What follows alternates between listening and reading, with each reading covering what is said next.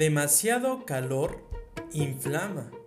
Demasiado caliente quema. El término de positividad tóxica se refiere a mantener siempre una actitud positiva ante la vida. Recientemente comenzó a hacerse popular la idea de que la gente debe de ser siempre positiva o en su defecto todo el tiempo debe de estar feliz. Pero los expertos decidieron terminar con este mito. Pensar que la vida debe de ser como la vemos en Instagram, en Facebook, o ser demasiado optimistas todo el tiempo puede ser por completo complicado o hasta imposible.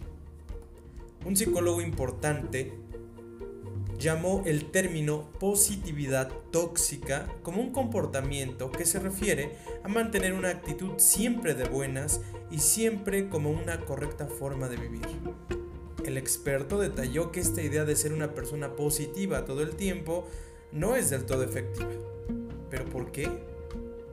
La idea que fundamenta la positividad tóxica es negar o evitar las emociones poco agradables o negativas, y estas al negarlas o alejarnos se vuelven sensaciones más grandes y más fuertes.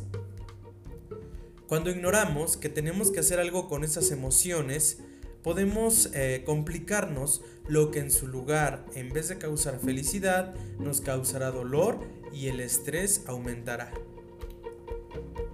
El profesor también detalló que prestar atención a estas emociones son información de gran ayuda, pues nos ayudan a reaccionar de forma conductual. Sin embargo, cuando una persona no presta atención a sus emociones negativas, eso les hace menos accesibles.